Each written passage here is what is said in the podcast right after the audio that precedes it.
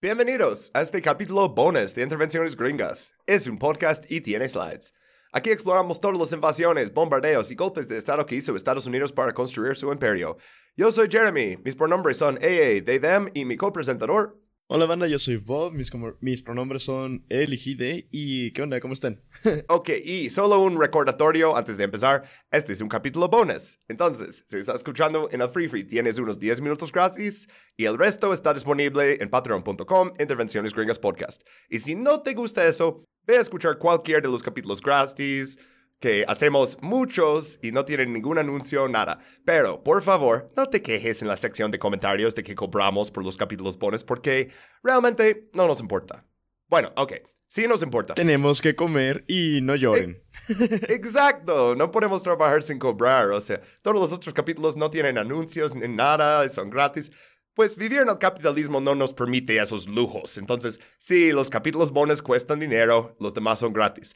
Avanzando, hoy, con este capítulo, nos vamos a poner en modo true crime y investigar unos asesinatos.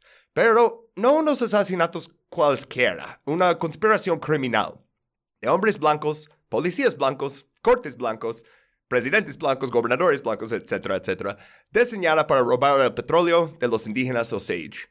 Así es, antes de hacer Gringo Man contra la gente iraquí, primero lo hicieron contra la gente indígena en su propio país.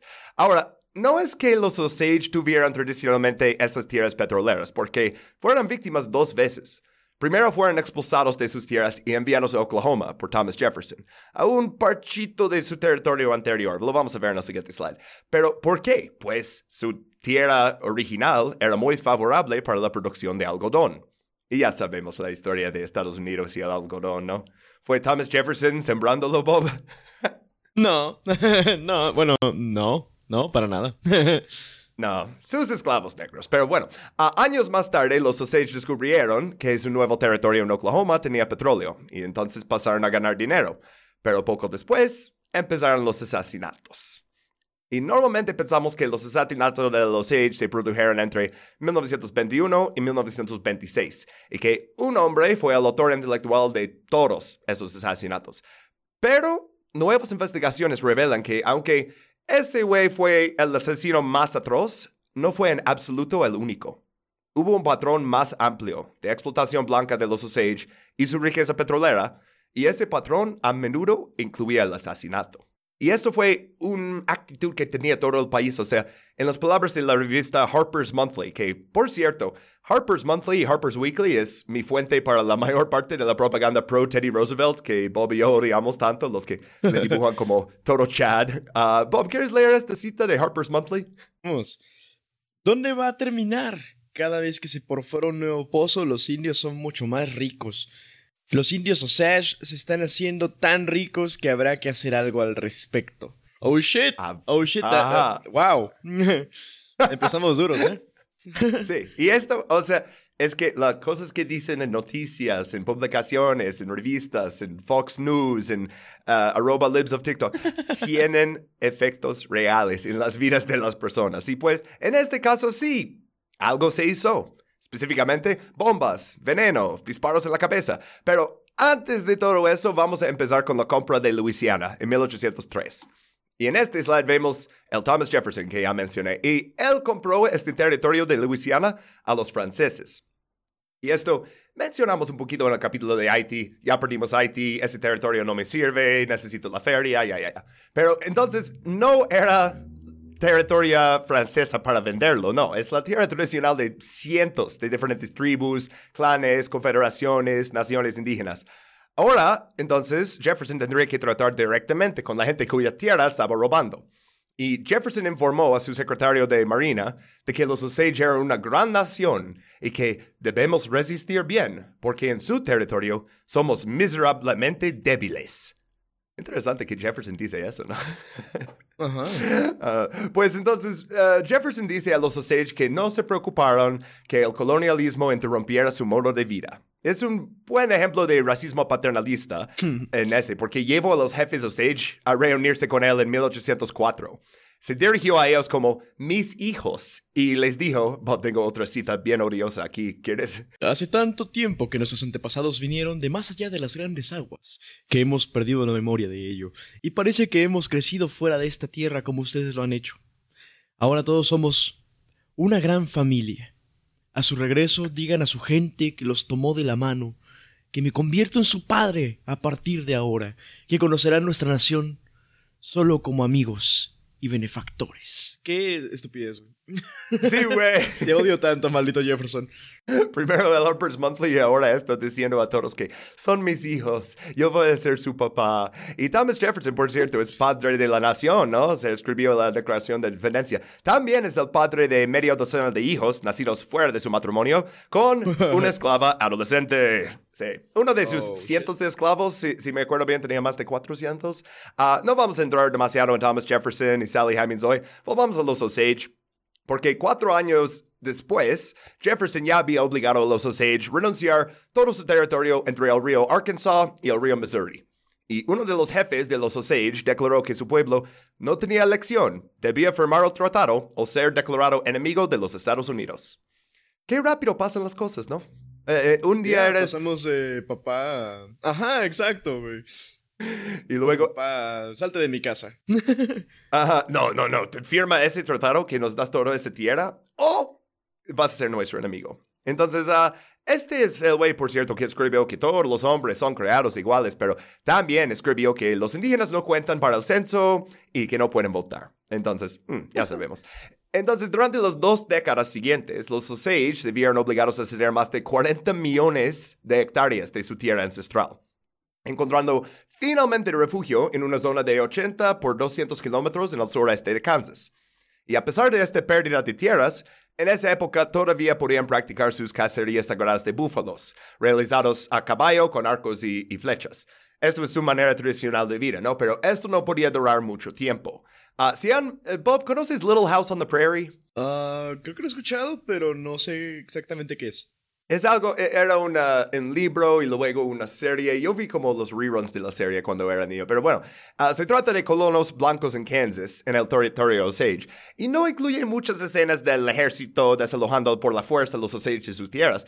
Pero bueno, uh, eso es lo que estaba pasando en esa época. Y en la época posterior a la guerra civil, los Osage volvieron a ser desalojados.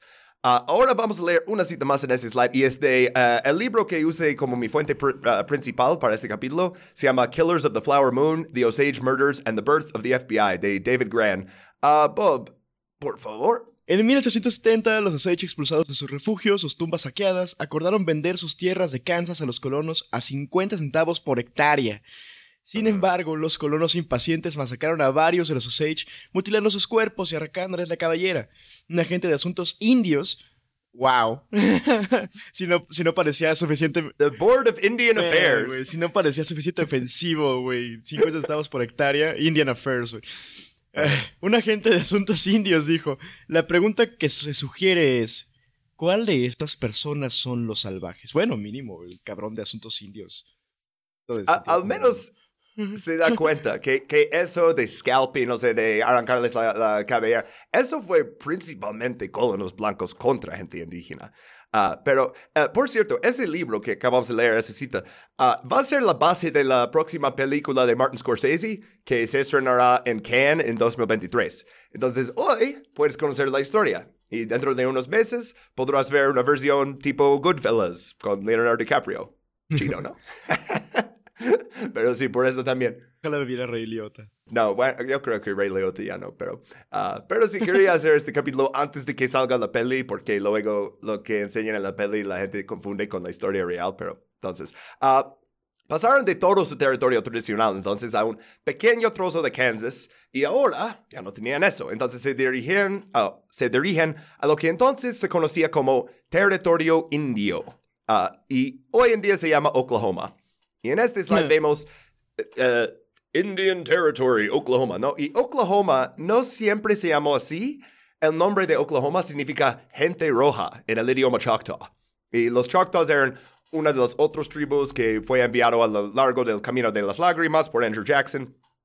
Básicamente lo que está pasando es que todos están terminando en Oklahoma, pero luego van a perder su territorio en Oklahoma, ¿qué crees? Pues los Cherokee también fue otro tribu que llegó ahí y cuando los Osage perdieron sus tierras en Kansas, ofrecieron, los Cherokee, ofrecieron vender a los Osage parte de su territorio y fueron 600 mil hectáreas, para ser exactos. Wow. Y les vendieron a 28 centavos por hectárea. Wow. Ah, y en este mapa, sí, ah, tenían ese dinero de vender ese territorio a Kansas. La otra cosa también es que vieron, los hombres blancos van a respetar más nuestro territorio si lo compramos, si tenemos una factura. O bueno, al menos eso creyeron en el momento, ¿no? Pero ah, en ese mapa que podemos ver aquí, en la parte verde, hasta como la parte superior con la frontera de Kansas, e- esto era la parte. Y esta tierra no era buena tierra, para nada, pero por eso la querían. Porque la otra cosa, aparte de comprar la tierra, es que cualquier tierra productiva para el tipo de estilo de vida sedentario que querían los colonos, acabaría siendo robada. Si en tu tierra se da el algodón, ¿qué crees? ¿No? Pero entonces el jefe de los Osage en ese momento, uh, Juan T. Anka, dijo, uh, por favor. Mi pueblo será feliz en esta tierra. El hombre blanco no puede poner nada de hierro en la tierra aquí. El hombre blanco no vendrá a esta tierra. Hay muchas colinas aquí. Al hombre blanco no le gusta la tierra donde hay colinas y no vendrá. Si mi gente va al oeste de la tierra, es como el suelo de la cabaña. El hombre blanco vendrá a nuestras cabañas y dirá, queremos su tierra. Pronto la tierra se acabará y los Osage no tendremos hogar. Y aquí termina la vista previa de este capítulo bonus. Si quieres apoyar nuestro trabajo, puedes desbloquear este y otros capítulos bonus en patreon.com Intervenciones Gringas Podcast.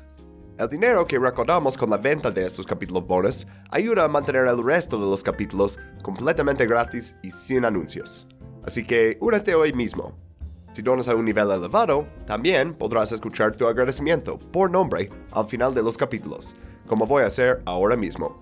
Gracias a Boricoa, César Becerra, Iván Saavedra Dote, Romina Parrish, Alonso Ricano, Ángel Jacinto, Carlos Cornejo, Carolina Rincón, César Fabián Mata Olivares, Dr. Luis Yáñez Guerra, Elvis Cruz, Gaspi, Embugueslo, Pablo K.H., Pavel Medellín, Samuel Estrada. Y gracias a todos por escuchar. Te veo ahí en Patreon. Bye.